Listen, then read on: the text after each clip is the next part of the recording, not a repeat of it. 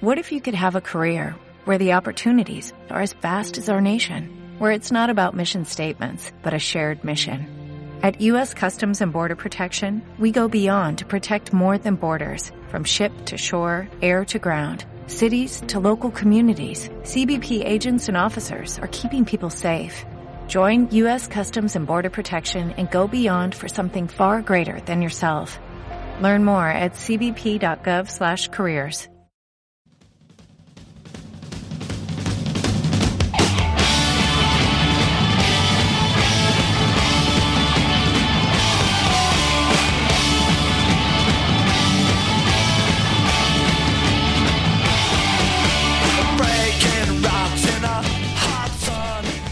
igual que muchos de vosotros, o al menos yo supongo que será así. Yo tengo bastante fresco en la memoria mi primer recuerdo como madridista. Corría el año 95 y el Madrid se enfrentaba en uno de los últimos partidos de liga al Deportivo de La Coruña, que fue su único rival de aquella temporada. El Madrid iba líder y necesitaba una victoria para poder cantar el alirón a falta de dos jornadas. El primer gol madridista lo marcó Mavisca, uno de los jugadores más destacados de aquel año. En la segunda parte empató Bebeto, aquel brasileño maravilloso, pero finalmente, y tras un envío largo de Amavisca, Zamorano, que a la postre acabaría siendo pichiche de aquella liga, mató el balón con el pecho, dejó que votara y conectó un disparo cruzado durísimo que acabaría dando la victoria. Y la liga al Madrid. Aquel equipo lo entrenaba Valdano, que luego habría de convertirse en un personaje de mucho poder en el club durante las dos etapas de Florentino, llegando a ser un elemento verdaderamente dañino fundamentalmente en su último año como director general. Aquella temporada también debutó en Zaragoza, de la mano del propio Valdano, un chaval de 17 años. Se llamaba Raúl, y pocos se podían imaginar que aquel delantero escuálido y con las piernas torcidas se acabaría convirtiendo en el personaje más importante del Madrid a lo largo de los siguientes 15 años. Primero como influencia positiva, claro, como la piedra angular a partir de la cual se encadenaban proyectos ganadores que acabarían dándole al club tres Copas de Europa en cinco años, estableciendo así la edad de plata de nuestro Madrid. A partir de 2004, sin embargo, Raúl comenzó una larga y penosa decadencia que duró seis años y que hizo imposible la más que necesaria refundación deportiva del equipo. Esos fueron los años del plomo. El Madrid se hundió en una cima deportiva institucional. Los entrenadores entraban y salían en el club y casi nunca dejaban más que un recuerdo gris y triste. García Remón, Vanderlei Luxemburgo, López Caro, Juan de Ramos. Florentino Pérez dimitió, incapaz de controlar el monstruo que él mismo había creado. Y en unas elecciones sucias y cuando menos sospechosas, Ramón Calderón asumió el mando del club. Bajo su presidencia se consiguieron dos ligas, sí. La primera con Capello como entrenador, aquella famosa y épica liga de las remontadas. La segunda fue con Suster, sin apenas oposición. Sin embargo, y a pesar de estas dos ligas, ningún madridista informado puede más que repudiar la época de Calderón, en la que el club se sumió en el clientelismo, la sumisión a la prensa y la corrupción más absoluta. Su mandato terminó cuando se descubrieron sus artimañas para manipular de manera cutre y bananera las asambleas de socios del Madrid. En esto volvió a la palestra Florentino Pérez, y en otra muestra de la escasa salud institucional que viene regiendo este club desde hace muchos años, ningún rival osó plantarle cara. No habrían conseguido nada a corto plazo, claro, pero no hubiera estado de más que un outsider hubiera hecho sudar un poco a Florentino. No fue así, y el presidente cometió el error de volver a confiar en Valdano para que fuera su mano derecha. Llegaron Cristiano Ronaldo, Benzema, Xavi Alonso y Kaká, entre otros, y Pellegrini fue el elegido para guiar de nuevo el equipo a la victoria. Lamentablemente, el chileno no consiguió ninguno de los objetivos fijados y fue cesado tras una agresiva y repudiable campaña del diario Marca. Sin embargo, aquella decisión fue el paso previo imprescindible para que llegara al club el hombre que ha removido los cimientos del Real Madrid y lo ha renovado profundamente, no solo en su parcela deportiva, sino también en la institucional. Hablamos de un tipo que entronca con la mejor tradición del madridismo, la descarada, la agresiva, la desacomplejada e independiente. Esa tradición ganadora que encarnaron Di Stefano Juanito sobre el campo, Fernández en los banquillos en la sección de baloncesto o el propio Santiago Bernabéu desde la presidencia. El personaje de quien hablo tiene un espíritu que, al contrario de lo que nos quieren vender, es puro Real Madrid. Es un entrenador que ha creado un equipo espectacular y que está decidido a devolver al Madrid a lo más alto de España y de Europa. Sabéis perfectamente a qué me estoy refiriendo, claro. Hablo, por supuesto, de José Mourinho. Y es que, amigos madridistas, no podía haber otro personaje con el que prefiriéramos abrir nuestro programa de debut. Bienvenidos todos al primer podcast de fans del Real Madrid.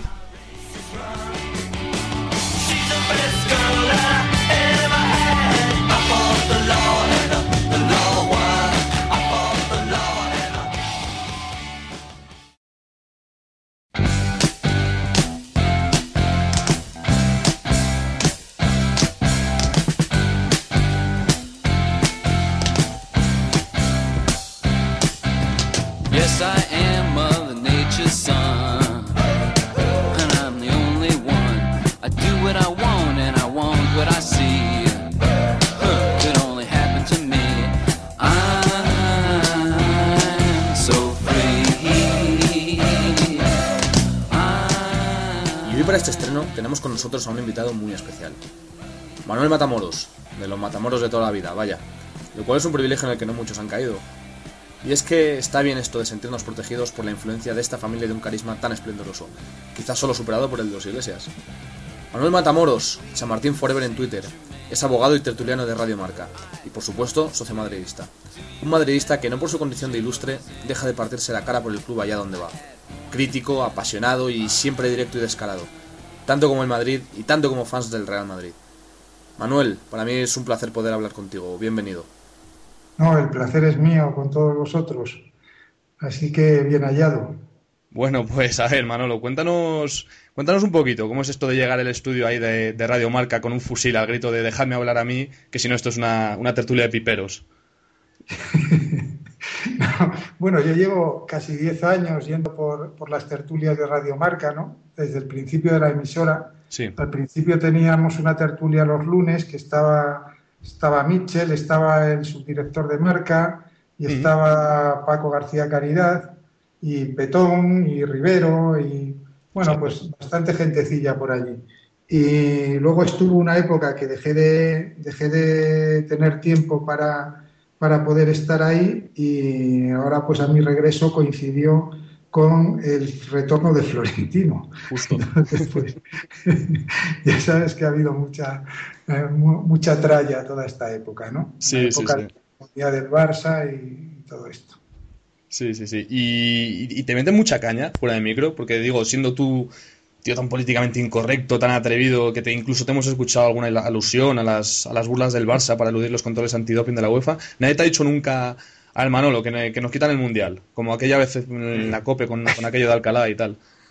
No, eh, la verdad es que siempre me he encontrado eh, entre amigos y con mucha libertad, con mucha discrepancia, es decir, que tengo un poco fama de forofo y de friki, y, pero con discrepancia abierta, pero con mucho respeto y con un ambiente muy, muy cordial. ¿no? Y creo que incluso eh, fuera del micro se dicen cosas a veces peores sobre nuestro bando y, en general mejores de las que de las que admite la corrección política, ¿no?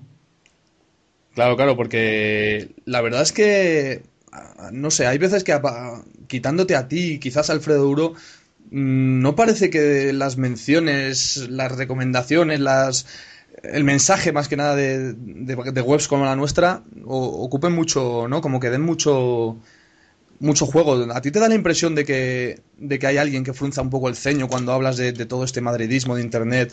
¿Notas que se, que se tiene algo en cuenta el madridismo crítico de páginas como Fans del Madrid, que se nos conoce, que se nos lee? Porque hay veces que parece que existe como una, una especie de... reserva. Bueno, claro, mm, para empezar, eh, siempre existe en todas las profesiones y en todos los oficios la, cierta superioridad, ¿no? un poco mirar por encima del hombro con el que el profesional instalado pues mira al, outsider. ¿no?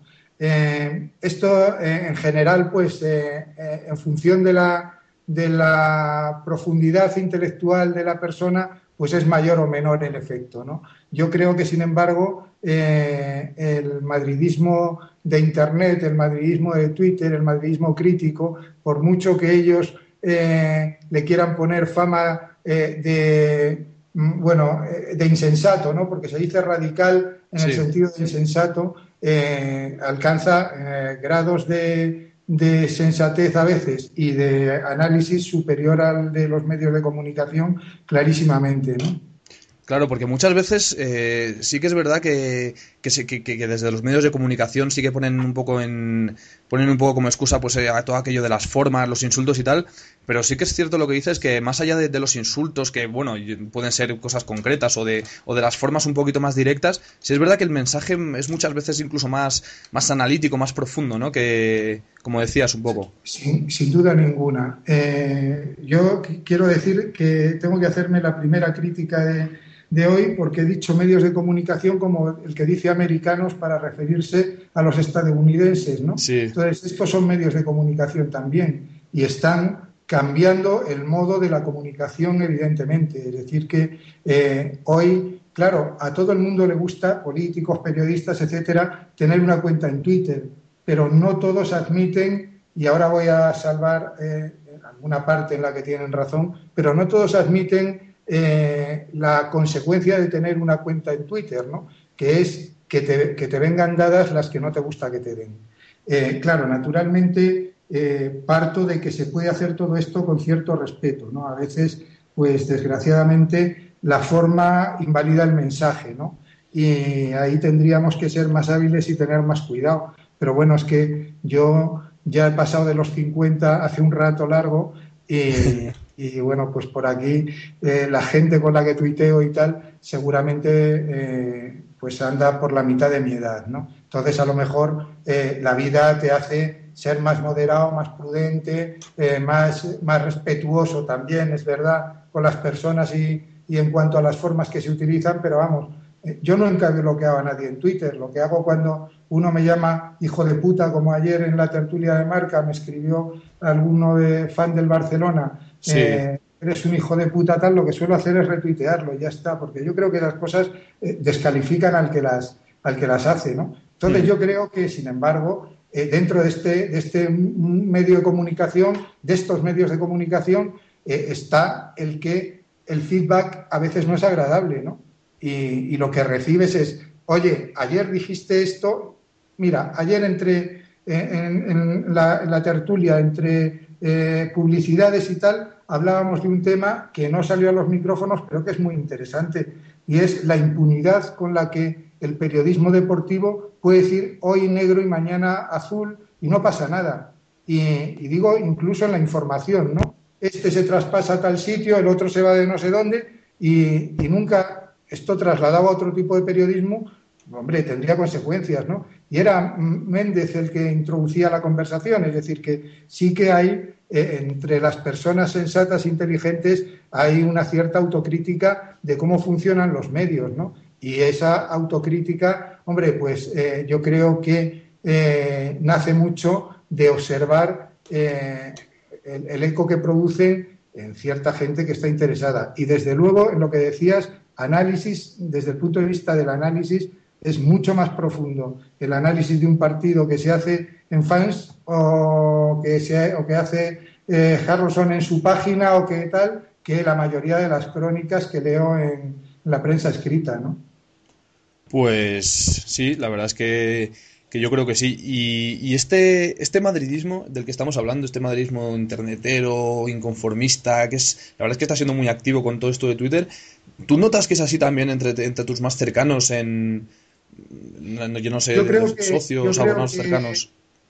El, querer mandar en el Madrid que, que de alguna forma eh, se traduce eh, en estas campañas, ¿no? que dicen los que las ejecutan que no son campañas, pero que bueno, pues eh, yo no encuentro un ejemplo más depurado de ello, eh, ha radicalizado mucho, ha radicalizado mucho eh, al entorno mm, más cercano, digo, gente de mi edad y de, mis aficiones y tal, en favor de el Madrid, ¿no? Y de la independencia o de la autonomía del Madrid.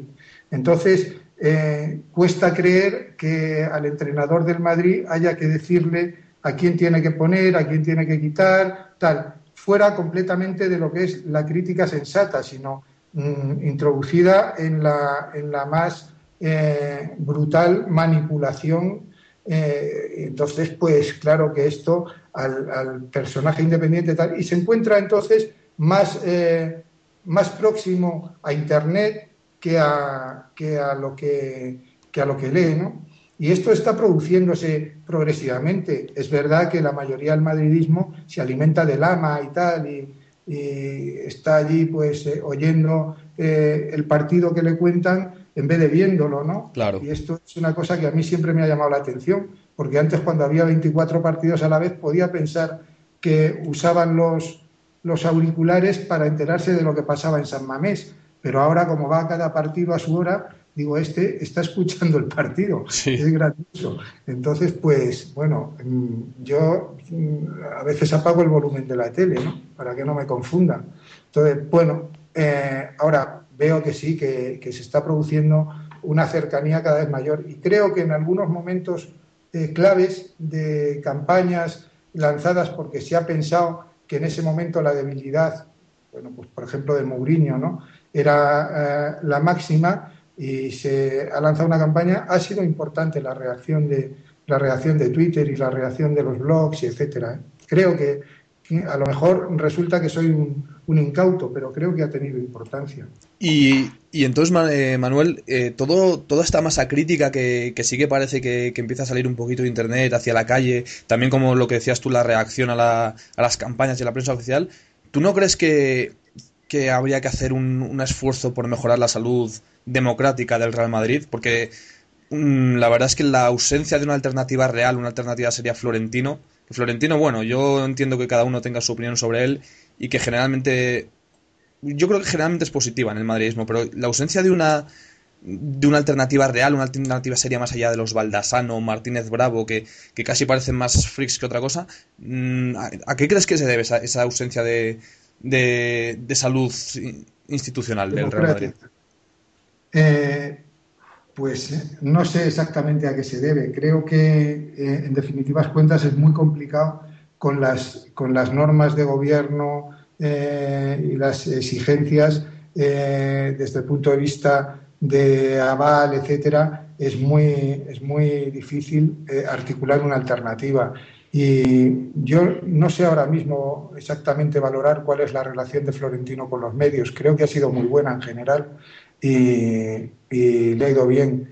Eh, yo no me considero, yo me considero madridista, es decir, no me considero ni florentinista, ni murinista, ni nada. Hmm. Al final eh, estoy contento con la etapa que vive hoy el Madrid eh, desde el punto de vista deportivo. Creo que es evidente que ha habido un cambio de rumbo importante en la confección y en la gestión de la plantilla, en la que han dejado de pesar tanto eh, los nombres de marketing y, se ha, y, ha tenido mucha más importancia la calidad de cara al futuro y el buscar ubicaciones eh, concretas. Inmediatamente se me echarían encima mi amigo Rivero, por ejemplo, y me diría, he entrado 30 millones y estas cosas. Bueno, eh, yo he visto a Fabio entrado mucho en el Benfica y creo que en el Madrid no ha demostrado el jugador que es. Pero mm, bueno, cuando Pepe también pusieron el grito en el cielo por los 30 millones de Pepe, lo que pasa es que luego no se pone el grito en el cielo por los no sé cuáles de Chigrinsky, ¿no?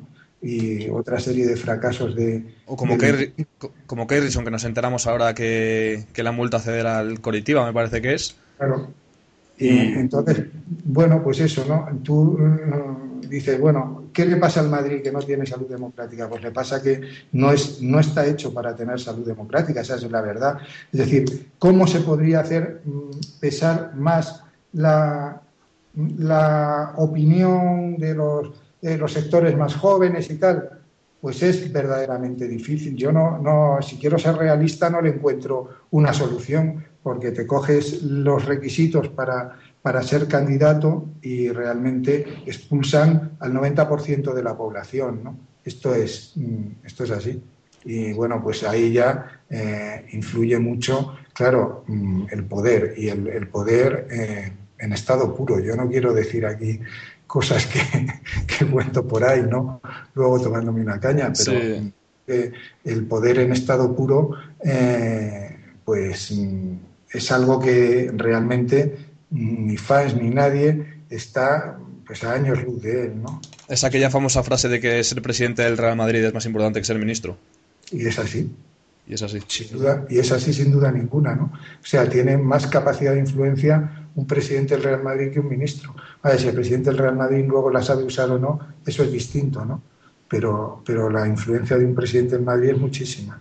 Lo cierto es que sí, lo cierto es que habla, habla un poquito de lo que es, de lo que es este club y que muchas veces no quieren negar. Aquel, aquella famosa, aquel famoso editorial de Relaño con España no necesita el Real Madrid, que fue un poquito. Bueno, eh, claro. Un, un brindis al sol, ¿no? Una especie de brindis al sol un poco extraño porque no. A mí me pasa como a, Dinio le pasaba con la noche, me pasa con Relaño, ¿no? no, le veo venir. Eh, realmente. Mm, le he tenido mucho respeto desde el punto de vista intelectual, es decir, creo que ha sido una persona importante para, para eh, el periodismo deportivo, no la prensa deportiva, sino el periodismo deportivo en España, y yo le agradezco que la mejor calidad de retransmisiones de fútbol que se ven en España, que claro, cuando ves una retransmisión de la BBC y ves lo que nos echan a nosotros aquí, se te saltan las lágrimas, ¿no? Y, entonces, pues bueno, dentro de eso, la mejor calidad en el fondo se la debemos a Relaño, ¿no? que fue el que montó el tinglao ese. Esto eh, no se lo voy a dejar de reconocer nunca, porque cada uno tiene sus méritos, pero realmente sus posiciones en este rollo eh, del, señorío y el tal son atroces. Es decir, realmente están vendiendo una moto eh, absolutamente infumable, ¿no? Eh, que no corresponde en absoluto con la historia del Madrid. Se ha montado ahí una mítica, que por cierto, el último que se apuntaba a defender, he visto hace poco, es Ramón Calderón, en la que parece que es que alguien se está cargando algo que no ha existido nunca. ¿no? Y en Madrid efectivamente ha tenido mucho cariño en el resto de España y mucho y también mucho anti en el resto de España, toda la vida.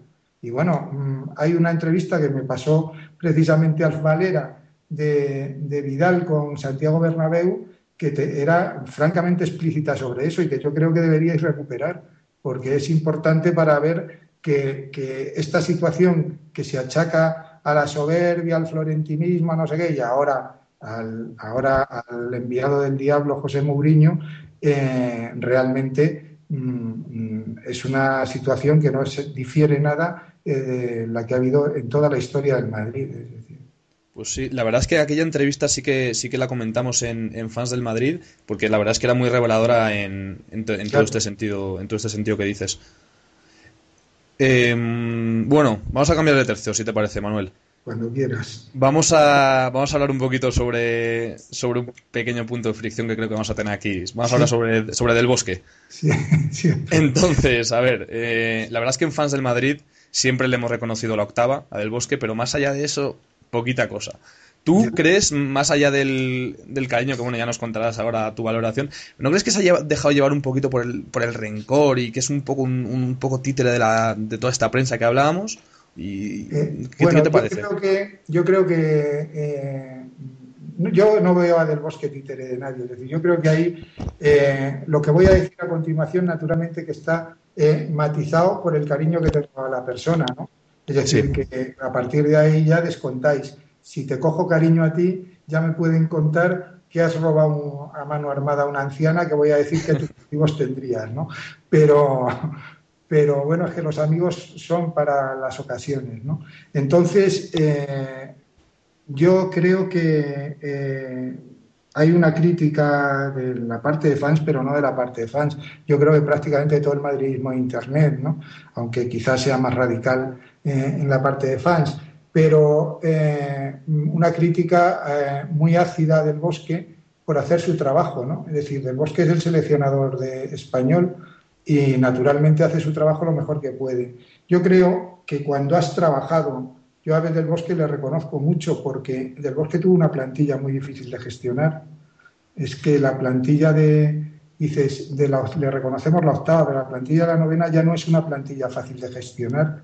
Yo estaba en, en, Glasgow y vi la cara de Figo, ¿no? Hmm. Estaba haciendo un partido horrible, por cierto. Pero realmente, la cara de, no, decía que, es una plantilla realmente sí, difícil de gestionar, pero pocas veces ha tenido el Madrid en su historia tanta calidad como, como en aquella época, ¿no? Bueno, yo creo que ahora tiene mucha, y cuando tuvo Pinto al Buitre tuvo mucha, y, cuando tuvo a Di Stefano pues también tuvo mucha, no, no la tuvo pues el Madrid de los García, ¿no? En el que jugaba del Bosque, por cierto. Eh, pero, pero bueno, mm, yo creo que mm, tuvo mucho mérito porque lo primero que le pido a un entrenador es que sus recursos no vengan abajo, es decir, los use de una forma en los que eh, no sumen menos de lo que, de lo que deben sumar. ¿no? Y esto eh, parece que no, pero en la labor del entrenador mm, hay mucho de, eh, de bien de líder o bien de administrador de recursos humanos. Yo creo que Del Bosque no es un líder. Eh, aunque a lo mejor en su etapa de jugador lo era más, pero creo que sí es un gran administrador de recursos humanos. Es decir, que eh, mm, cuando sustituyó a Luis Aragonés en la, en la selección, no le dieron enseguida estos ataques de entrenador, ¿no? y voy a demostrar mi personalidad y la voy a plasmar aquí, ¿no? Eh, ha ido introduciendo una cierta renovación, aunque esto me lo discutiríais mm, con algunos argumentos. Eh, Seguramente. sí, pero ha ido introduciendo una cierta renovación con mucho orden y pisando los menos callos posibles. ¿no?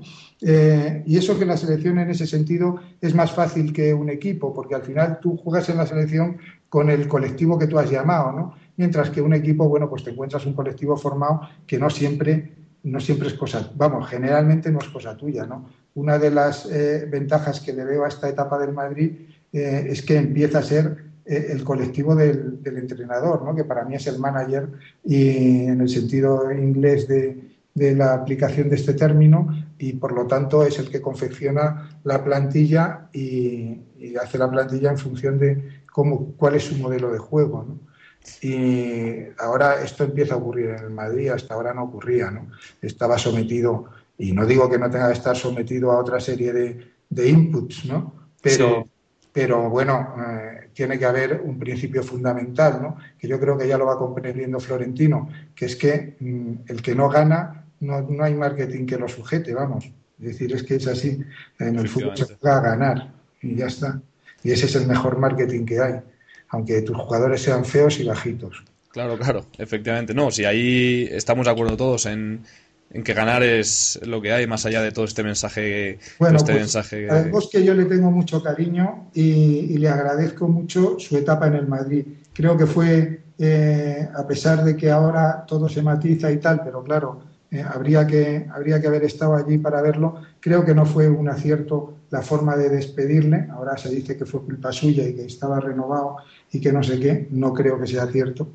Es decir, verdaderamente creo que no es justo con la historia decir eso. Y no creo que Del Bosque no sea madridista. Es decir, últimamente alguien me echó en cara que ni siquiera era socio. Bueno, yo conozco a muchos madridistas que no son socios y son muy madridistas. Eh, yo, yo no creo que Del Bosque no sea madridista, lo que creo es que el trabajo que tiene y el empleador al que se debe es otro. Y naturalmente, si tiene que poner a Xavi Alonso 90 minutos, pues tiene que poner a Xavi Alonso 90 minutos, aunque juguemos nosotros el sábado.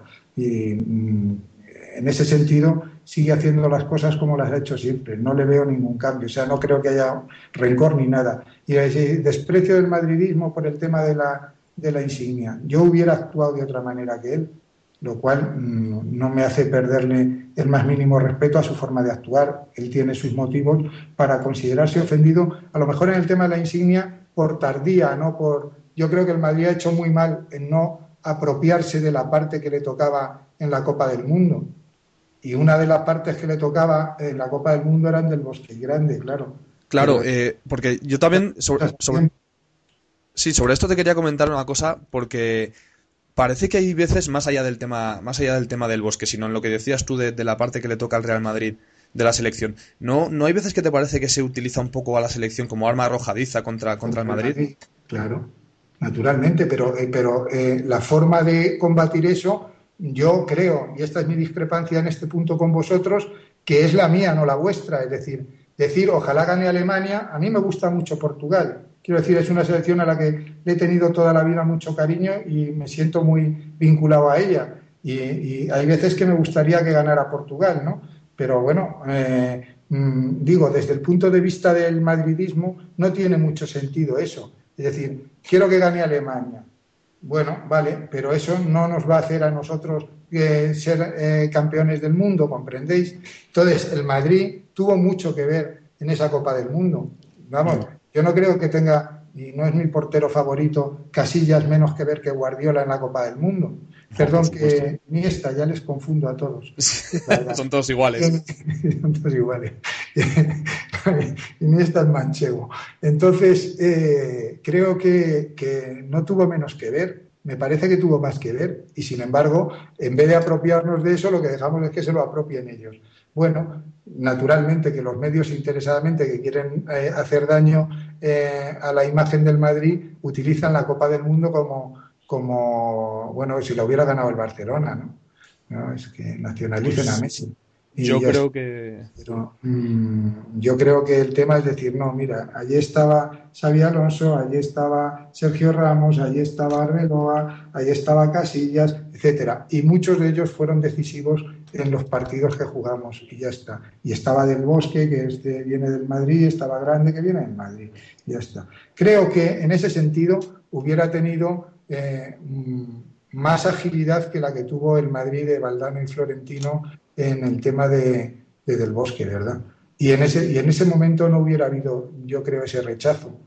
Eh, hay que saber, hay que saber, todo el mundo tiene que saber cerrar las heridas, el que las causa y el que las, el que las recibe, sin duda. Pero, mm, y eso sería mejor para nosotros, naturalmente, pero yo creo que en este tema a Del Bosque se le trató mal, objetivamente, creo que es así, y, eso pues me hace eh, quizá porque me gusta también estar con el débil, ¿no? aunque sea madridista.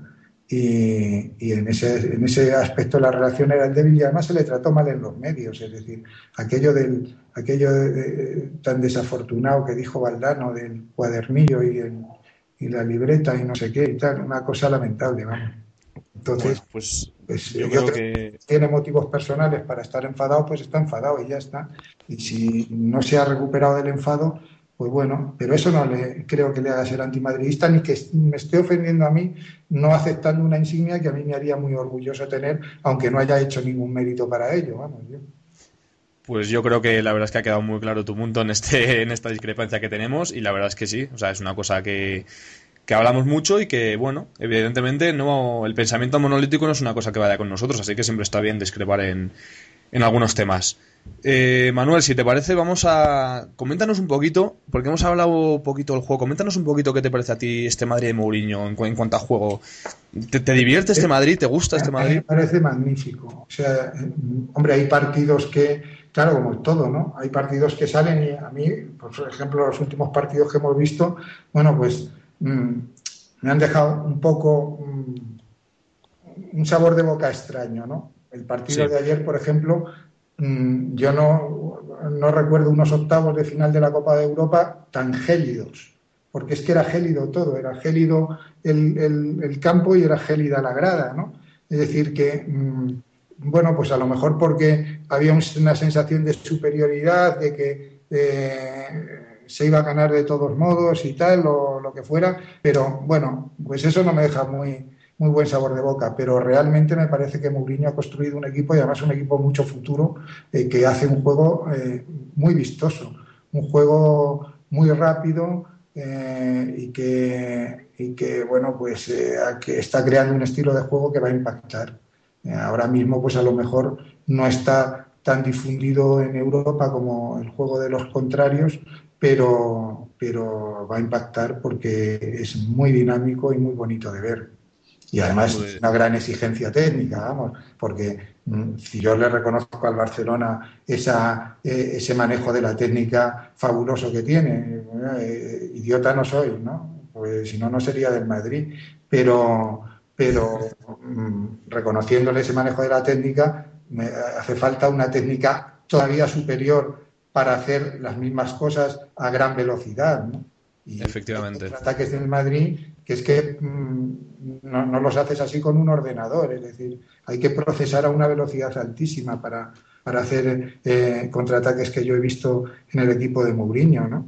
Y de una precisión en el manejo del balón, bueno, yo vi ayer cosas que hizo, por ejemplo, y no está teniendo una, una buena eh, parte de temporada ahora mismo, Marcelo. Bueno, mm, hubo controles de Marcelo amortiguando el balón ayer que eran eh, una maravilla, ¿no? Y pues, eh, bueno, mm, hay mucha técnica en el Madrid, mucha técnica, mucha juventud y muchas ganas. Y... La verdad es que sí. Y, pero al final, Manuel, Manuel eh, esto va de ganar, como hablábamos un poquito antes. ¿Tú crees que aquel partido de vuelta de Copa contra el, contra el Barcelona ¿Crees que ha podido suponer un punto de inflexión en respecto a nuestro enfrentamiento con ellos directo, que al final es, yo creo, lo que va a determinar los títulos? Claro. Eh, el de Liga no. Eh, y yo el año pasado pienso que la Liga la perdimos en Almería, ¿eh? no en los enfrentamientos con ellos. Y eso que hubo un 5-0 y tal. Pamplona. Sí, en Pamplona también. pero vamos, a mí el de Almería fue un punto clave porque en un partido que dejamos de tener la iniciativa en la liga, en un partido en el que de ninguna forma debíamos haber, vamos, debíamos haber ganado, claro. Mm. Y, respecto al Barça, entonces, respecto, a esta final de Copa que hablábamos. Es un punto de inflexión, naturalmente. Es decir, creo que en la confianza, a mí me parece muy importante para la Copa de Europa ese partido, porque creo que en la confianza, en, el, en, la autoconfianza del jugador, eh, ese partido se queda grabado. ¿no? Hubo ya mucha superioridad en la Supercopa y para mí fue eh, el partido de ida de la Supercopa, pero ahí ellos lo matizaban con que ellos estaban de vacaciones y tal y estas cosas. Y también me pareció que hubo superioridad en el de la final de la Copa del Rey, aunque la segunda parte estuvimos muy asfixiados, pero, pero en la primera parte, eh, bueno, el Barcelona quedó borrado del campo, ¿no? Y sin embargo, eh, este partido es impresionante porque fue una pena que no se coronara con la eliminación del Barcelona, ¿no? Pero al mismo tiempo, me acuerdo de unos tuits que cruzamos, dijiste, bueno, esto nos va a doler eh, más mañana, ¿no? Y bueno, ya veremos cuando nos vayamos nosotros en la liga y ellos estén jugando con el Valencia. Me acuerdo perfectamente, efectivamente. Como si fuera profético, ¿no? Porque... Y como no tuviste razón. Sí, sí, pero eh, a veces, bueno, confundes los deseos con la realidad, ¿no? Luego si viene la realidad y coincide con tus deseos, pues magnífico. Pero, pero vamos, ahí lo que estás es formulando un deseo, ¿no? Pero sí, es verdad, eh, yo creo que es un punto de inflexión importante y creo que va a ser significativo en la Copa de Europa este año, en la Champions, que eh, yo soy un antiguo. Sí, a mí me gusta mucho Copa de Europa también, te lo tengo que decir. La denominación Copa de Europa, vamos. Pues Manuel, vamos a ir acabando, pero te tengo que hacer una pregunta antes. Y es una pregunta que es un tema que la verdad es que tratamos mucho en fans del Madrid, pero yo no he visto que se trate casi en ningún otro sitio. Y es respecto a si el Madrid necesita un estadio nuevo. Si tú crees que necesita, que sería beneficioso un estadio nuevo para el Madrid. A mí ahora me sugieres una entrevista que una, una encuesta telefónica que había organizado seguro el Madrid aunque no te decían quién era el agente de la mm. entrevista, y me hicieron esa misma pregunta junto con algunas otras. ¿no? Fue gracioso porque eh, se me ocurrió citar a David Luiz como, como uno de los jugadores que me gustaría ver en el Madrid y la entrevistadora era la primera vez que lo escuchaba, ¿no? Eh, darle la biografía y tal. Pero mm, eh, una de las cosas que preguntaban era cuál era la opinión sobre un estadio nuevo, ¿no? Yo creo que es muy bonito tener el estadio en el centro de la ciudad, Chamartín además, que es mi barrio y, bueno, pues mi... mi en Twitter, tu Y, sin embargo, eh, no es un estadio funcional de ninguna manera. El Madrid, aunque se diga, no hacen falta ahora campos de 100.000 espectadores y tal, eh, ya sabes que en Madrid tuvo el proyecto de hacer un campo para 200, no para 100. Eh, bueno, yo creo que sí, el Madrid es capaz de perfectamente manejar un campo de 100.000 espectadores y llenarlo, llenarlo todos los días. Lo único que hay que acertar con la política de precios. Creo que el Madrid, en el Madrid pueden convivir, eh, bueno, pues la extracción social típica del madridista, que ha sido gente de clase media y trabajadora, con eh, los VIPs que quiere, eh, porque ahora pues, pues, hay un negocio ahí importante, ¿no? Y es que, claro, si tú vendes asientos de business, pues ¿para qué vas a tener turista, no? Porque al final en un, en un avión pues te cabe lo que te cabe. Y entonces esto está pasando un poco en nuestro campo. Poquito a poquito se va expulsando a, a las clases más populares del madridismo para crear entradas que son mucho más lucrativas para el club. Y esto es una política errónea, completamente errónea, porque yo creo que el, hincha, el fan, es parte del, parte del espectáculo y el fútbol es un espectáculo. ¿no? Entonces, pues parte del espectáculo y parte del juego. Ayer en la tertulia de, de Radio Marca se planteó que si había hecho bien Simeone o no a la hora de salir y arengar a las masas cuando estaba apretando el Granada en los últimos minutos del partido, ¿no? Y dije, coño, es un recurso que tiene ahí, ¿por qué no lo va a usar? ¿No usa a los jugadores? Pues naturalmente usa el público. Y, a mí me parece perfecto eh, lo que hizo, ¿no? Y no es que los entrenadores tal se tienen que medir en lo que hacen. por Dios, eh, yo creo que esto es así. Luego les gusta hablar de jugador número 12, pero solo cuando juega la selección española. Eh, bueno, creo que necesita ese campo, necesita un campo con, en el que hay una idea que se ha comentado muchas veces en fans del Madrid y en otros foros. Yo creo mucho en ella, es decir, creo en que hay que eh, buscar otro modo de acomodar al personal que permita la animación continua. Eh, bueno, es muy bonito ir a la luz, ¿no? Yo eh, a veces voy a, ver al Benfica, que es un equipo al que tengo muchísimo cariño porque es el primero que nos eliminó limpiamente de la Copa de Europa y fue al final de la séptima. Y entonces, pues, o sea que tardaron en eliminar al Madrid de la Copa de Europa, desde luego.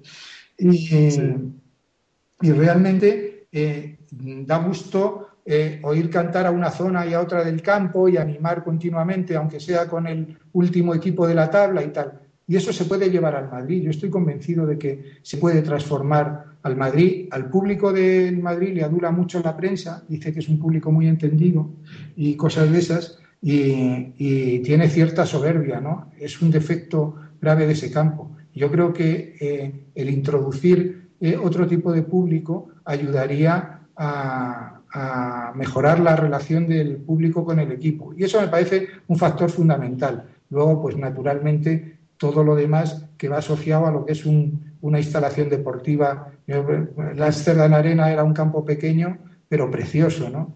Y cómodo a la hora de, acceder a los servicios, etcétera, alojarse, desalojarse y tal. Y creo que el Madrid necesita un campo de esa altura y eso probablemente no se puede hacer en la castellana, ¿no? Es muy bonito, es muy bonito poder tocar el campo de tu equipo cuando vas por la calle, ¿no? Qué duda cabe, que es un valor simbólico importante para el Madrid tener el campo en el centro de la ciudad, pero el Madrid no puso el campo en el centro de la ciudad. La ciudad fue luego alrededor del campo como se construyó.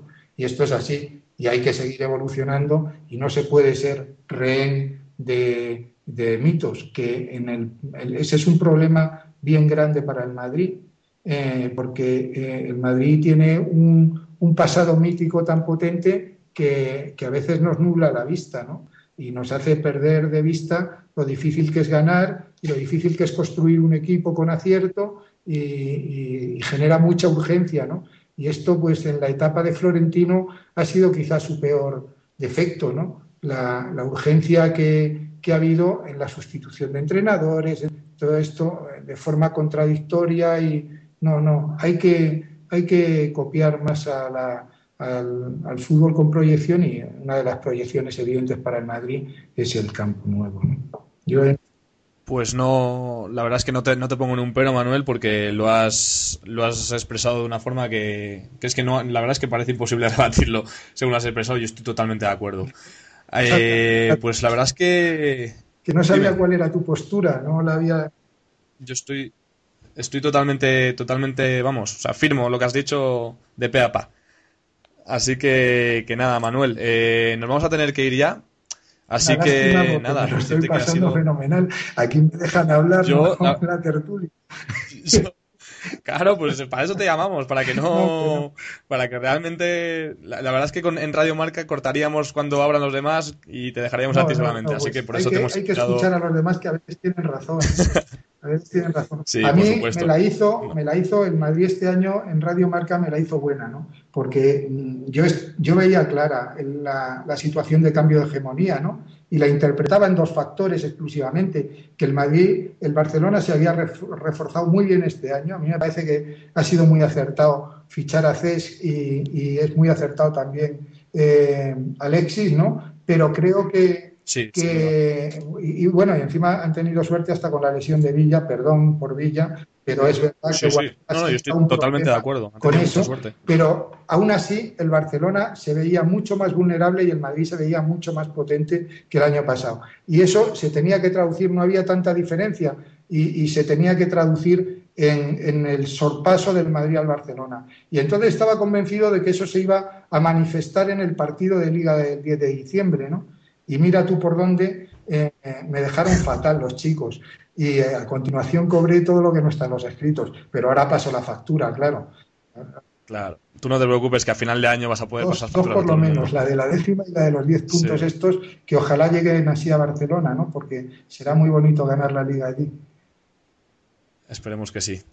Eh, Manuel, de verdad, eh, me lo he pasado muy bien y ha sido un auténtico placer poder hablar contigo. Eh, te doy las gracias, te doy las gracias en nombre de, fans del Madrid, también por las menciones que nos haces, por supuesto, y por haber podido pasar este rato tan, tan divertido contigo y, en el que la verdad es que hemos aprendido muchas cosas, así que muchas gracias, Manuel. Muchas gracias a vosotros.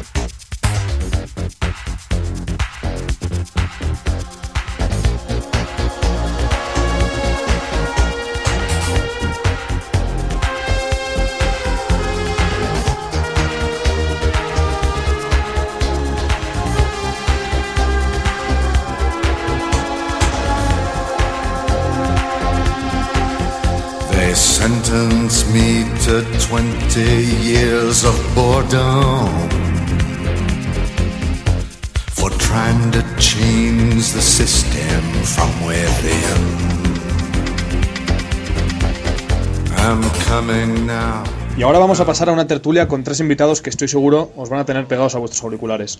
Nuestro primer tertuliano es uno de los pesos pesados de fans, ideólogo del madridismo underground. Tenemos con nosotros al genuino poeta leonés, la Meseta Uberales. Meseta, un placer tenerte hoy en nuestro debut. Bueno, soy leonés, pero lo de genuino poeta no estoy tan seguro, ¿eh? Sí, sí, sí, yo creo que sí. Una pero bueno. En todo, caso, encantado de tenerte.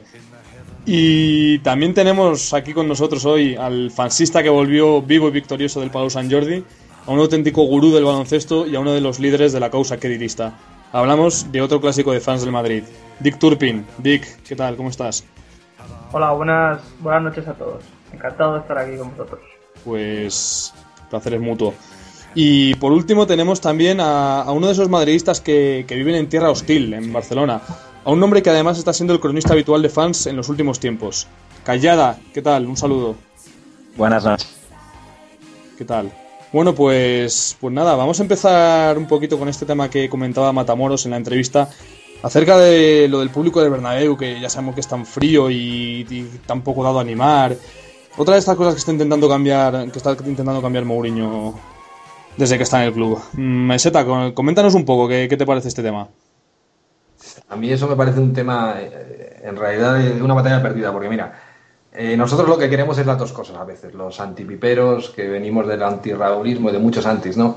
Queremos, por un lado, un, pues nosotros somos o presumimos saber mucho de fútbol y queremos un estadio que sepa de fútbol, que sepa apreciar a gente como Kedira, que es un intrahistórico casi, y a la vez queremos un estadio que anime como que más. Y yo creo que eso es imposible. Si, vemos los estadios que animan de verdad, son los estadios ingleses. Aquí la afición más inglesa que hay, que seguramente la de, la de Bilbao, que es un poco provinciana también, eso, eso permite agregar una masa. Y solo hay gente que, que está eh, o auténticamente borracha o, o son gente que, que, van en grupo al estadio un poco como los del Atlético y los del Atlético de aquí, un poco con la tortilla, y cuando agregas a 15 o 20 personas, pues sí, te sale la canción, te sale el ánimo y te sale no sé qué. La afición del Madrid es una afición muy, muy individual, de parejitas, de gente que va de uno en uno, de tres en tres al estadio, que presume de, que sabe, que no estoy seguro de que sepa, que lo que saben lo que saben decir es de a la derecha, abre a la derecha y todo eso, pero bueno, eso ya sabemos que nos irrita. Pero bueno, sobre todo que no, que no, que no, no se dan esas condiciones que se dan ni en provincias, ni en las aficiones provincianas, ni tampoco en otros países de, bueno, de ir, de ir bolinga también al estadio. El Bernabéu es como un teatro, es así desde hace muchos años. Ellos quieren disfrutar del fútbol, quieren también eh, quedar un poco por encima de los demás, presumir de que son los que más saben y, y es que además, eh, no sé, hay algo casi que vergonzoso en el hecho de, de, de, estar feliz porque, por lo que pasa en el campo, que es una cosa ridícula, pero que no solo pasa en el Bernabéu, nos pasa a todos los madridistas. O sea, yo estoy en un bar viéndolo y la gente está rezungando con un 3-0 porque ha fallado un control civil. Y a mí me dan ganas de partir la cara al tío, pero es que es así. somos como somos. Es, aquello de que preferimos que nos animen a nosotros o, exigimos más bien que nos animen antes de querer animar nosotros, ¿no? Sí, una cosa así, vamos. Eh, y sobre todo que, que, nos sentimos por encima del fútbol. Eso es una cosa muy del Madrid, una chulería que le jode a los demás pero que nos, que nos viene también a veces, sobre todo cuando cogemos la, la ola, cuando cogemos, eh, empezamos a hacer surf para arrasar todo lo que podemos. Entonces, eh, es, es, difícil que, que, tengamos un estadio que anime de verdad, aunque quizá, eh, quizá hace, no sé, 15 o 20 años se daban otras condiciones, sobre todo que los precios eran más bajos, que había más gente joven, aunque yo creo que la gente joven de ahora tampoco anima, la verdad, y, y que se tomaba el fútbol de otra manera, una manera un poco más violenta también, que ahora está casi prohibida quedaba para, bueno, pues para un estadio que fueran, si no un polvorín, por lo menos que tuviera momentos concretos de, ebullición. Ahora no, no, es nada, ahora está muerto, ahora es demasiado. Es decir, no sé. Mm. ¿te parece una cosa perdida casi, no? Sí, yo creo que es prácticamente imposible, a no ser que se, bueno, pues que se haga un fondo sur y un fondo norte con las entradas a bajo precio y con, con gente, no sé, trasplantada casi de otras aficiones, ¿no? ya provincias o ir a, o al Lumpen o yo qué sé, ahora con los latinoamericanos que esos son más calientes, porque si no, no lo veo de otra forma. Yo creo que el aficionado medio del Madrid, yo, yo fui con, con Cipote y con Harrison, fuimos a ver el, partido, lo pasamos muy bien y tal, estábamos arriba, pero vamos, que los tres éramos bastante adustos, solo en momentos concretos animábamos y sobre todo nos cagamos en la puta madre del árbitro. Al final es más complicado de lo que parece, porque muchas veces sí que lo criticamos desde fuera, pero, pero sí que es verdad que muchas veces tiendes a cometer, a cometer los mismos errores de, lo que criticas. Eh, Dick, eh, ¿qué te parece a ti? ¿Qué... Porque además tú sé que estuviste, bueno, como ya te hemos dicho en la presentación, en el Pablo San Jordi. ¿Ves alguna diferencia entre la, entre la afición madridista del fútbol y la del baloncesto? Pues no, no hay gran diferencia. Es un poco lo que dice Mesetas. En el básquet también es igual solo que desde la época de Vista Alegre, eh, pues se fundó la peña esta Los Berserkers, que eran pues, en su mayoría chavales universitarios en esa época, de 10 años, eh, aunque también hay gente de ayudita y tal, pero tienen ese, ese esa mentalidad de yihadistas, ¿no? De, animar, porque además también se da mucho en muchas aficiones, no solo en, ojo en el fútbol, pues eso, tú ves los grupos ultras o los ingleses, pero en el baloncesto en muchos equipos la afición en el pabellón suele ser al 100% así. Entonces hay ese, ese componente de, de yihadismo un poco, de animar desde el minuto 1 hasta el 90, eh, en este caso hasta el 40 en el baloncesto, eh, de da igual lo que pase en el, durante el partido, si, si vamos perdiendo, si vamos ganando, si el equipo lo hace bien, lo hace mal, te estás cantando todos los minutos y entonces, salvo esa pequeña diferencia, el resto también es un poco igual.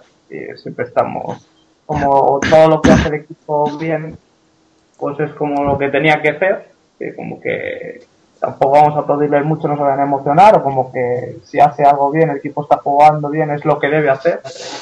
Y a la mínima que, que haga algo mal o al mínimo fallo, pues se castiga mucho. Y eso es algo que, que también pasa en el baloncesto y pasa en el Madrid podemos estar jugando muy, muy, muy bien, pero da la sensación de que, como siendo que esto es lo que deben hacer, ¿no?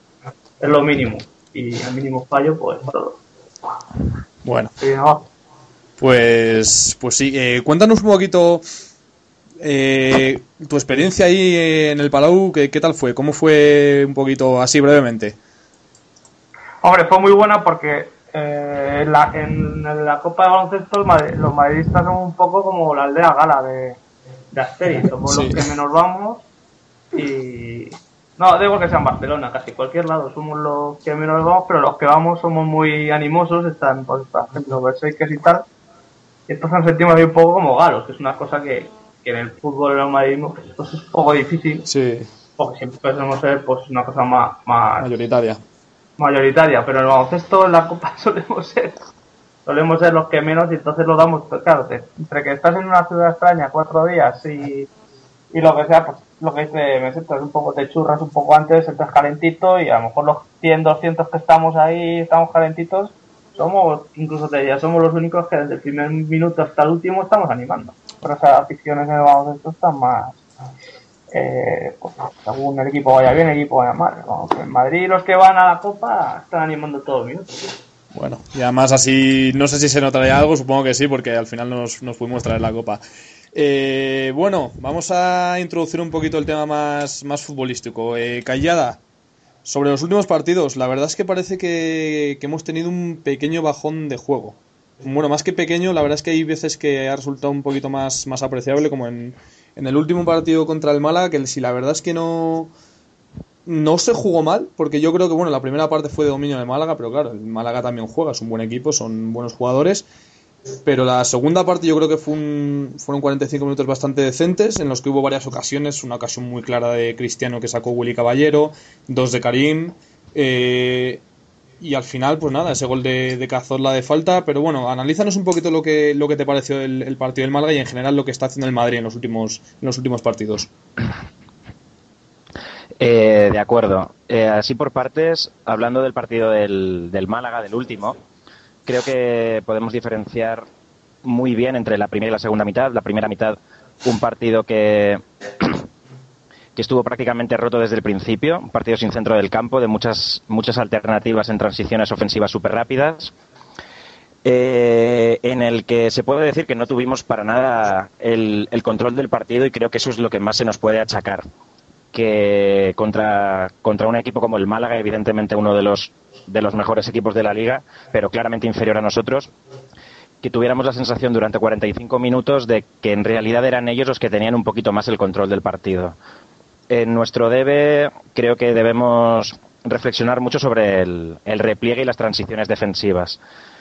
La segunda parte me parece que es un, un dominio absoluto del Madrid, un gran partido posicional en el que la primera y la segunda jugada siempre nos caía a nosotros, en el que jugamos 45 minutos en su campo y en el que poco a poco, sin tampoco demostrar un juego demasiado fluido, pero en el que creamos ocasiones suficientes para ganar el partido. Es un partido que con, el, con un poquito de acierto acaba 3 a 0 y todos seguimos soñando con el, con el mejor Madrid de los últimos tiempos. Al final, Cazorla hace la de Albertini de hace unos cuantos años y nos deja con mal sabor de boca pero no creo que sea tampoco para, dramatizar. Efectivamente, aquel gol de Albertini que, le pega en la espalda a Casillas en, el último minuto y acabamos empatando también. Pues sí, la verdad es que no tengo mucho que añadir a este análisis que has hecho, que es, como siempre, como tus crónicas, muy, muy certero y muy, muy claro. Eh, centrándonos un poquito más en, en, los nombres, en, nombres así concretos, eh, Meseta, mm, ¿Te parece realmente que la baja de Di María es tan importante como parece o como algunos han querido ver? Sí, sí, yo creo que es muy, muy importante. Eh, primero porque es mucho mejor jugador ahora mismo que Kaká. yo creo que Di María ya está a nivel de los mejores del mundo. Y luego porque tiene ese plus a veces de energía, de, eh, aparte que es como un keniato, eh, un, un tío, siempre arriba abajo y tal. Tiene ese, ese plus que a veces le falta un poquito al Madrid. Bueno, el Madrid es un equipo muy energético pero yo creo que pasa una cosa en los últimos partidos que se ha extensado porque se ha visto muy lejos del Barça. Y el Madrid al final lleva ya dos años eh, siempre estando ahí con muchísima presión, eh, estando obligado a ganar en, cada partido y de repente se ha visto con esa ventaja y se lo ha tomado un poco a la biblia. Y yo creo que Mourinho es consciente de eso. Entonces dice, voy a ver, eh, lo que quiero es también que descansen un poco estos. ¿Y cómo descansa el Madrid? Pues el Madrid descansa jugando a lo que sabe. ¿Qué es lo que sabe? Pues jugar al partido roto a un partido solo de transiciones y un partido sin centro del campo, porque eso es lo que le va al Madrid, es como el juego de los niños. Es lo que le sale de, en pena a casi todos los jugadores de Madrid y especialmente a Di María. O sea, Di María en un partido roto, en ese es el mejor de todos. Y ahora mismo el Madrid está jugando a eso, a no contra los partidos. Porque además Ramos y Pepe eh, se, quedan mucho en su cueva, no presionan. Y esos, esos son órdenes de Mourinho, porque si no, les diría eh, poner la defensa en el centro del campo que lo estaban haciendo. Ayer lo que, lo que hacía el Málaga yo veía, y yo no soy muy bueno viendo esas cosas, pero veía que eh, estaba muy lejos, no sé qué dirá de, de Pepe Ramos. Entonces ahí hacían lo que les daba la gana a los media puntas del Málaga. Pero de alguna forma lo tiene, el Mourinho sabe que va a pasar eso, que nosotros van a tener 15 o 20 minutos de dominio, pero que al final el Madrid en las transiciones va a aplastar al equipo y va, y va a jugar destensado en el fondo. Porque es que eso le sale de las venas. Correr, eh, jugar un poco al partido loco y meter varios goles. Lo que pasa es que ayer no entraron los goles, ese fue el problema. Es decir, ¿tú crees que, está habiendo un poquito más de separación entre líneas, ¿no? Y que en vez de, y que en vez de ese juego de, jugar los 11 tíos, bueno, los 10 tíos en, campo rival y aplastar al rival, que está queriendo un poquito liberar mentalmente quizás a los jugadores y, y, hacerles que, jueguen a ese juego que sienten más, ¿no? De, de transiciones, etcétera. Sí, sí, es lo que yo creo, yo creo que Mourinho, porque Mourinho, lo que sabemos nosotros sabe Mourinho, entonces lo que piensas primero es decir, joder, saca otro centrocampista, aunque no, no tenemos grandes centrocampistas, eso también es verdad, porque bueno, que dirá, hay mucha coña con que dirá, es un buen jugador, pero tampoco es un, es un jugador que te vaya a solucionar algo, es un jugador que va a favor de lo que, de lo que veas en el campo.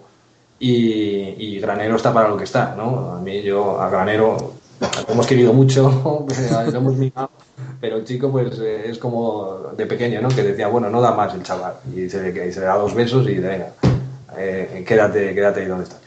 El caso es que Madrid lo que dices, que cuando, cuando juega de esa forma a partido roto y partido y corre calles es feliz. O sea, no, es que mentalmente no se agota nada. Yo creo que físicamente es un equipo que no, no tiene ningún problema, es infinito en ese sentido. O sea, es, la cuestión es mental. Y, y creo que tiene claro eso. Entonces dice, bueno, aprovechamos que estamos a 10 puntos para estresarnos un poco. Y él, él debe estar muy tranquilo porque él esperaba, yo creo que por lo menos pinchar una vez en tres partidos que yo creo que es justo, más o menos, ¿no? A pesar de que el otro día pudimos ganar por el árbitro, también el partido anterior, bueno, pasó lo que pasó. Entonces, yo creo que esos ocho puntos son... No, no son, o sea, que no, no es una cosa que, sea grave. Lo único, lo que quizás sea grave sea la baja forma de, de Xavi y de Marcelo. Claro. Eso sí. Ese es un tema que, que sí que quería tratar. Vamos a ver qué opina, qué opina Dick, porque ahí yo creo que hay hay tres tíos que son Arbeloa, Marcelo y, Xavi Alonso que están muy bajos de forma. Bueno, el tema de Arbeloa pues es un tema, si queremos, menor, porque Arbeloa es un tío que, no es brillante, es un tío que es cumplidor, que a mí me estaba gustando mucho esta temporada, que, pero en ningún caso es brillante. Pero yo creo que el tema de, el tema de Arbeloa y Marcelo sí es... Perdón, de Marcelo y Xavi Alonso sí que es algo más grave. ¿Qué opinas tú, eh, Dick? Pues sí, la verdad es que coincido bastante. El tema de los dos laterales está siendo un poco un poco alarmante. Sobre todo, Arbeloa, sí, tú bien, bien que dices que no es brillante en ataque, pero por lo menos a un tío que no se le iban, que no se le iba por lo menos su par, el extremo contrario y, guardaba bien la posición y quieras que no, pues a lo mejor te hacía dos o tres subiditas eh, por partido, pero es que llega unos lleva un mesecito y medio que se le va casi cualquiera y eso ya es más preocupante. El tema de Xavi Alonso, pues la verdad es que es alarmante como estos partidos. En, coincido con mesetas en el que este mes se han tomado un poco el mes de relax. Han visto hasta que ha llegado la Champions que ha tenido un partido semanal y, y han, ya han jugado un poco con el, con el modo ahorro de energía. Y Alonso ahí se ha notado bastante porque ha desaparecido de los partidos bastante alarmantemente. Eh, no solo por cómo se ha, cómo se ha partido el equipo, sino él también ha desaparecido y, también fallando bastantes balones fáciles y, se ha visto como muy solo, muy solo. Sí, la verdad es que parece que el, que el tema de, de Xavi Alonso, la verdad es que todos esperábamos un poco ese bajón que tiene todos los años a partir de, Navidad, pero la verdad es que ese bajón se está, se está prolongando demasiado. Y precisamente Xavi eh, es el, el, hombre del once titular que va a ser baja por sanción en los cuartos de final. Unos cuartos que, bueno, ya vimos el sorteo del viernes en los que hemos tenido mucha suerte, porque nos ha tocado el Apple, que era sin duda el rival más fácil de los siete que nos, que nos podían tocar. Y eh, bueno, yo quería, Callada, que me comentaras un poquito cómo ves este, este cruce de cuartos, cómo ves al rival y si crees que la baja de Xavi realmente puede afectar de alguna manera. Bien, eh, bueno, en primer lugar, comentar lo obvio, que es que nos ha tocado el, rival más débil del grupo, al que no conocemos demasiado, pero que no debe entrañar ningún tipo de dificultad. Eh, nos viene bien que sea este el rival ante la baja de Xavi Alonso, que a pesar de no atravesar por su mejor momento, no deja de ser una pieza muy importante en el equipo. Pero de todas formas, yo creo que cualquier jugador de la plantilla del Madrid tendría que estar preparado de sobras para, para vencer con todas las facilidades del mundo al Apple. Eh, no creo que sea un rival que nos deba preocupar ni, ni, un minuto de nuestro tiempo. Eh, pues sí, la verdad es que no, que no parece una cosa demasiado complicada, por mucho que sean unos cuartos de final de, Copa Europa. Eh, lo que pasa es que las semifinales ya, ya parecen otra cosa, ¿no? Porque, bueno, en el, por nuestro lado del grupo, eh, perdón, por nuestro lado del cuadro está el, el Bayern de Múnich eh, que se enfrenta al Olympique de Marsella. Bueno, parece bastante claro que va a ser el Bayern, más siendo la final en su casa, quien, quien acceda a estas semifinales y eh, Mesetas, ¿qué te parece a ti, qué te parece a ti este enfrentamiento, reviviendo esos míticos enfrentamientos de, finales de los 90 y también de principios de la década pasada con, los Effenberg, los Kahn, los Skoll, los Salihamidzic, etcétera? ¿Qué te parece a ti el posible enfrentamiento contra el Bayern? A mí cualquier, todo lo que sea enfrentarnos a la realeza del fútbol europeo, como diría Segurola, me parece una maravilla, porque estoy hasta las pelotas de enfrentarnos siempre a la basura del fútbol europeo, que es el Barça. Y entonces son, son enfrentamientos además que son, están libres de toda ralea ambiental de lo demás, que yo a veces disfruto de eso, pero como el Barça ya es una cuestión moral que es muy pesada. Y tengo ganas de medir este Madrid contra un equipo bueno de verdad que no nos secuestre la pelota, que nos deje vivir. O sea, eh, que sea un enfrentamiento de esos, de poder a poder. Y contra el Bayern va a ser exactamente eso, porque el Bayern es un equipo eh, que no tiene un gran centro del campo, aunque tiene el Sven no sé qué, y, que tienen una defensa y un portero que son un poco una birria, lo cual nos viene muy bien. Y además, para, para dos, dos, delanteros tan difíciles de detectar como Cristiano y, con, y como Benzema. Lo que pasa es que adelante tiene dinamita y, nos van a pasar muy putas tanto Marcelo como Arbeloa, que seguramente se lo tienen merecido. Y vamos a ver lo que hacen Ramos y Pepe. Eh, yo confío, la verdad es que, hombre, para mí sería una decepción no, no pasar. Creo que Madrid se va a pasar, pero seguramente allí lo pasaremos mal siendo como son los equipos alemanes, que llega un momento en que tienen una especie de, maquinaria pesada por debajo del estadio que empieza a vibrar cada vez más fuerte hasta que te arrasa. No creo que este Madrid caiga arrasado, que es lo que... Pero sí creo que allí podemos tener un resultado ajustado, incluso perder. Pero tengo unas ganas locas de, ese partido, porque todavía yo no sé cuál es el límite de este, de este Madrid. No lo sabemos nadie, porque uh, nos enfrentamos al final contra Getafes y contra equipos de medio pelo y el otro equipo contra el que nos enfrentamos es el Fútbol Club Barcelona, que, bueno, pues ya sabemos lo que pasa, que no secuestra la pelota. Pues eh, Sobre el Apoel, bueno, nada, pues que Chipre yo no sé ni siquiera si es una democracia o una dictadura, de que, y tampoco me sé los jugadores del Apoel de memoria. Vamos, por eso eh, yo hubiera preferido otro equipo, para estar más tensado a estas alturas de la temporada. Pues sí, la verdad es que a, lo mejor pasa un poco la, relajación esta que, parece que está haciendo un poquito mella, ¿no? En los últimos partidos, al ser el Apoel un rival, un rival menor, por lo que parece. Sí, eso no es bueno. Pero bueno, yo creo que para eso tenemos a Mourinho, ¿no? Para tenerlo todo, para que, para que llegue el momento X, o sea, eh, en el momento físico y, mental adecuado, que yo creo que sí llegará, que es contra el Bayern, porque el Bayern va a ser la gran asignatura antes de, de la final, que no sé si llegará al Barça, porque son dos duelos muy complicados, sobre todo emocionalmente, para, para el señor este para el monaguillo de, Guardiola. Pues Así que puede que la final no la juguemos contra el Barça, pero la semifinal seguro que vamos a jugar contra el Valle.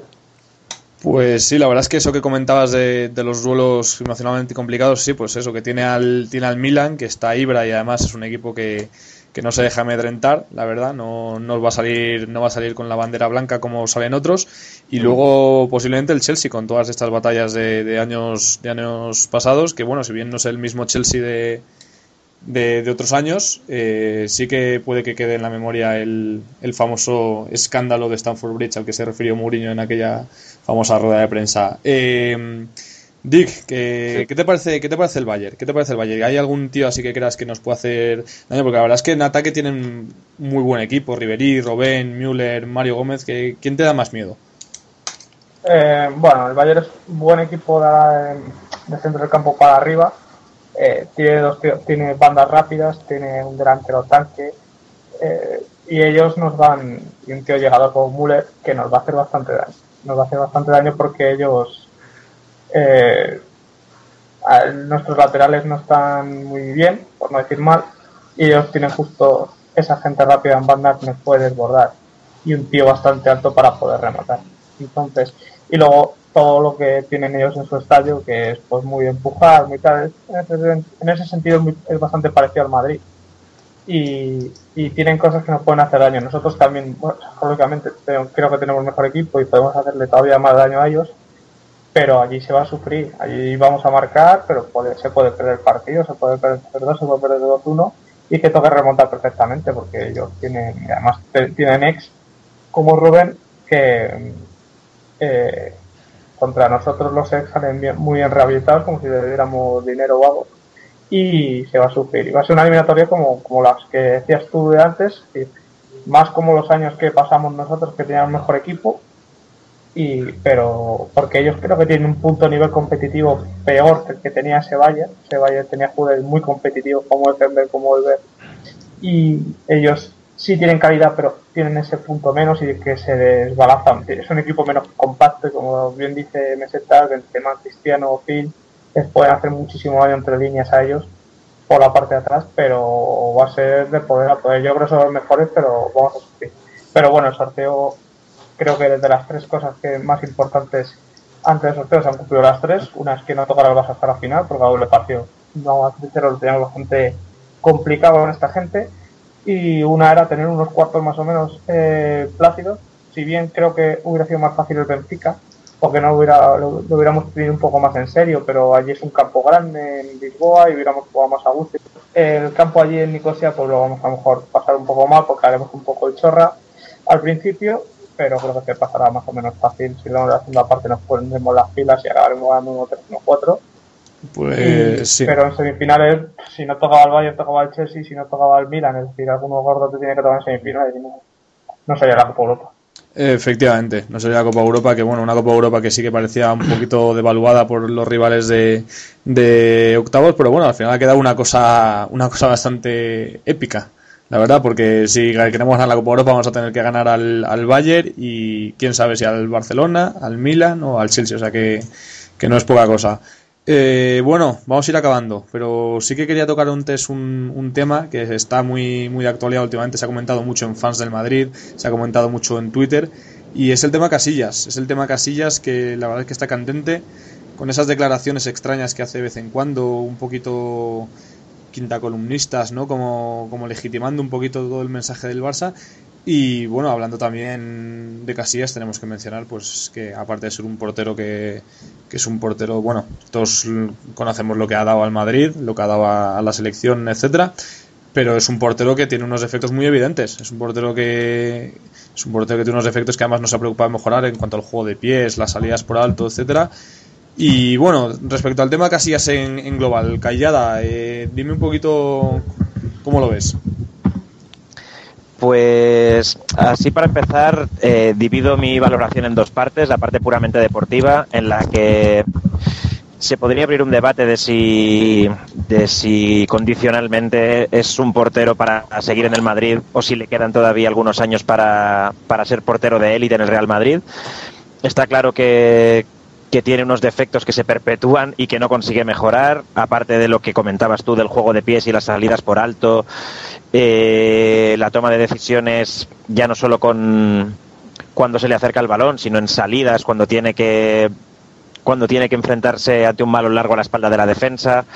Eh, pero bueno, luego acostumbra a suplirlo bastante con su juego debajo de, debajo de la portería. Sería un debate un debate quizá interesante, pero no podemos, no podemos separar este Casillas del Casillas que, de las declaraciones, del Casillas que, que no sabe asumir la capitanía de un club como el Real Madrid, del Casillas del que se empieza a suponer que no acaba de estar 100% comprometido con la causa y con su entrenador.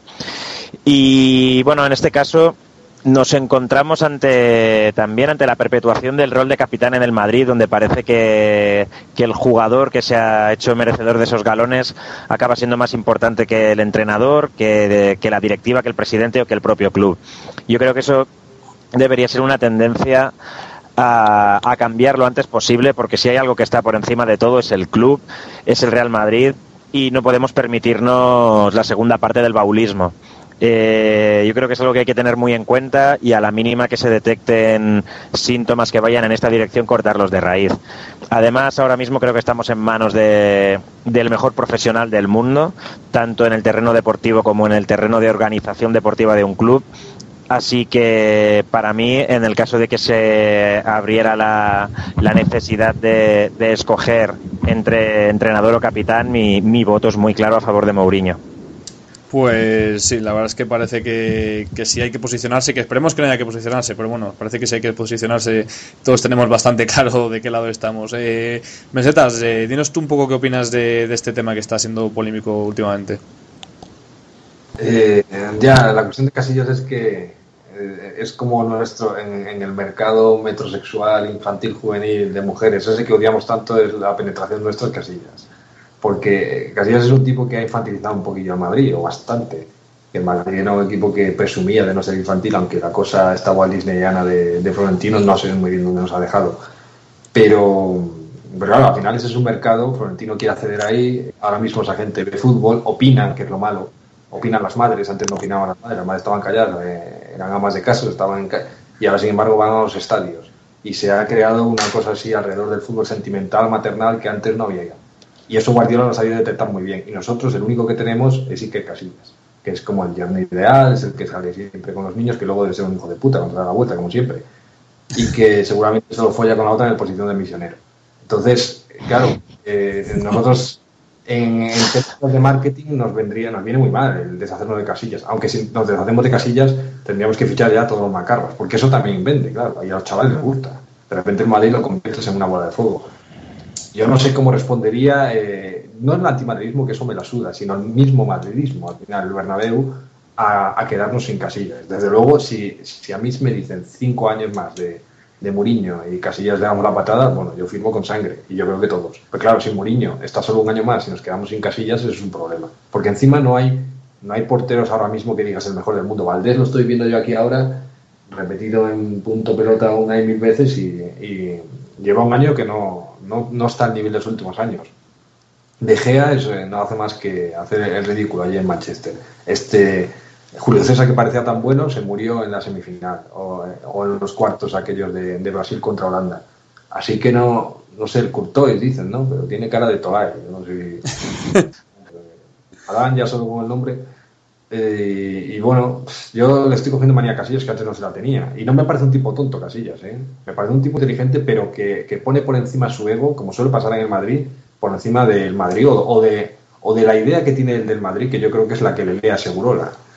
Y, y, bueno, pues sí, es un problema. La verdad es que Casillas ahora mismo es un problema. La verdad es que sí puede ser un problema, un problema un poco propagandístico, como si dijéramos el hecho de plantearnos siquiera eh, prescindir de, de Iker, que, que, es una cosa que por otro lado yo la verdad es que no, no acabo de ver nada claro, porque yo creo que, que, con todo lo malo y con todo lo bueno, yo creo que sigue siendo, el saldo neto sigue siendo, sigue siendo positivo. Eh, Dick, para terminar ya muy muy resumido tu opinión del tema. Sí, yo opino un poco como me el, Habría que poner una balanza a lo que da y que quita casillas, que si bien a largo plazo eh, pues sería negativo el saldo, es decir, habría si me dicen lo que dicen, pues estaríamos tres o cuatro años más con Mou. Mou pone el portero que la gana, como si quiera refichar a Diego López, tampoco hay que fichar aquí al portero del Manchester United. Eh, yo le mando a la mierda, pero lógicamente no sabemos hasta qué punto eso nos puede perjudicar y si bien el fútbol ahora es muy de caritas y muy de gestitos y muy de tal, eh, Casillas da eso, da imagen, la imagen de, y digamos que es el poli bueno en este tema, aunque sea bastante dañino, sobre todo el tema de que se nota que no está con Mourinho al 100%, no es un soldado que le podamos llamar, no es mourinista, como podemos decir. Entonces, eh, sí, puede ser un problema, pero hay que tener mucho cuidado con ese tema, pero si bien los cánceres no los estirpas a tiempo, luego pasa lo que pasa. No sé, no digo que, que Casillas ahora mismo sea un cáncer, pero tiene todas las... Huele, el tufillo huele demasiado, nos huele demasiado familiar. Pues Entonces, sí. No sé hasta qué punto puede ser. Bueno, habría que. Habría que no es Valdano, ¿eh? Echar a Casillas no se echa a Valdano. Habría que expresar bien los pros y los contras. Efectivamente, y la verdad es que sí, todos nos tememos lo que nos estamos temiendo, nos tememos que pueda pasar lo que pasó con cierto capitán del Real Madrid durante seis años. Pues bueno, yo espero que todo esto se sepa reconducir, que Mourinho en otro de sus de sus milagros pueda incluso reconocer este tema, aunque esté muy complicado, y que acabe siendo todo, que acabemos remando todos en, en la misma dirección. Pues nada más, Dick, eh, ya que ha sido el último, me despido de ti el primero. Eh, un placer, ha sido tenerte aquí. Eh, espero que vuelvas a estar con nosotros en, en, próximos programas. Y nada, darte las gracias por habernos acompañado en nuestro debut. Pues nada, muchas gracias a vosotros, al socio, a Mesetas a Callada y a todos los fansistas. Y nada, cuando queráis, aquí estoy. Muy bien, pues Callada, te digo exactamente lo mismo. Esperamos seguir leyendo tus, tus crónicas en, en Fans del Madrid y esperamos también, por supuesto, volver a tenerte aquí. Igualmente, un placer y saludos a todos, gracias. Y nada, ya para acabar, eh, Meseta, eh, lo mismo te digo, lo mismo que a todos, un placer. Eh, nos seguimos leyendo y, y ojalá podamos volver a tenerte en futuros programas. Venga, pues igualmente, un saludo. Pues nada más, amigos, hasta aquí llega nuestro programa de debut. Eh, espero que os lo hayáis pasado bien, espero que hayáis pasado un buen rato, que os hayáis divertido y que esto os haya gustado tanto como para repetir con nosotros dentro de 15 días. Y no quiero despedirme sin acordarme de, del hombre que ha permitido todo esto, de- del tío que está detrás de todo, del jefe, del socio, del gran socio de fansdelmadrid.com. También quería agradecerle eh, su participación a, Alfonso Favela, que ha estado trabajando entre bambalinas, currando muchísimo, la verdad, con todo este tema de la preproducción, de, los guiones, etcétera. Así que desde aquí el agradecimiento para él y por supuesto a nuestro invitado en la entrevista, Manuel Matamoros, y a nuestros tres tertulianos, a, Meseta, a Cayana y a Dick Tuete. Y poco más, deciros que sigáis visitando, como siempre, fansdelmadrid.com y que sigáis confiantes.